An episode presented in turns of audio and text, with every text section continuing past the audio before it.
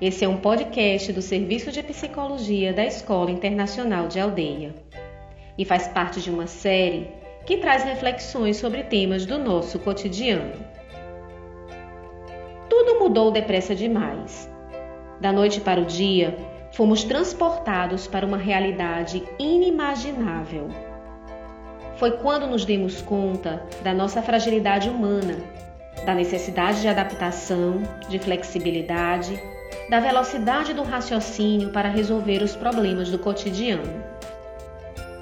Descobrimos que necessitávamos mudar, muitas vezes em um esforço sobre-humano para que continuássemos, apesar das perdas, da dor, da conturbada nova rotina.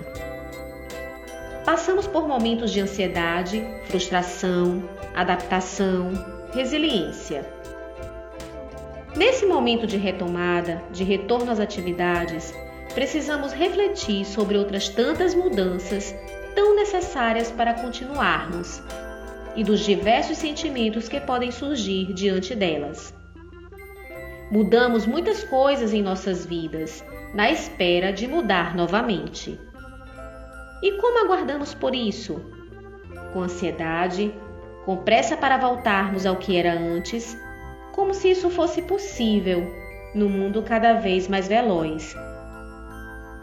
Quando pensamos em tantas mudanças vividas neste curto espaço de tempo e nas tantas outras que ainda estão por vir, nos damos conta que elas estão sendo acompanhadas por um turbilhão de emoções e sentimentos, expectativas, medo, frustração, raiva, alegria. O que fazer para lidar com tudo isso? É fato que até aqui estamos caminhando, mas a que custo? Para todos e para cada um, esta é uma experiência particular. Alguns a têm vivido com resiliência e outros com nem tanto assim. Neste momento, é preciso ter paciência, tão bem retratada na música de Lenine. mesmo quando tudo pede um pouco mais de calma, até quando o corpo pede um pouco mais de alma. A vida não para. Enquanto o tempo acelera e pede pressa, eu me recuso, faço hora, vou na valsa. A vida é tão rara.